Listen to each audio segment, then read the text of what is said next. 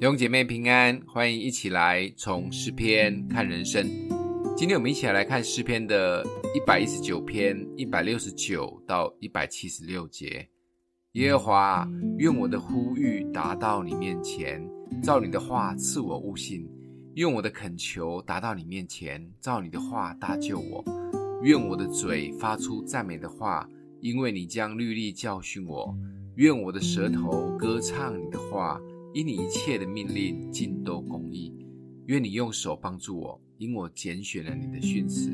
耶和华，我切慕你的救恩，你的律法也是我所喜爱的。愿我的性命存活，得以赞美你。愿你的典章帮助我。我如亡羊走迷了路，求你寻找仆人，因我不忘记你的命令。圣经最长的一章，诗篇的一百一十九篇，今天要画下了美好的句点。今天的最后八节里，诗人用了七个心愿来做整个一百七十六节最后的结尾。七个心愿中，也可以分成两个大部分。第一个部分的四个心愿都是诗人去做的，发出祷告及赞美给神。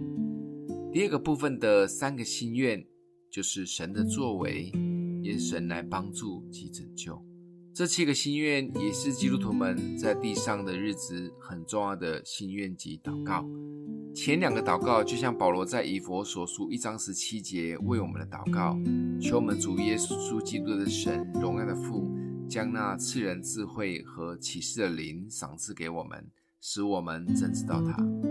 当我们真的可以认识神，明白神的旨意，我们会认识自己，也做讨神喜悦的事情。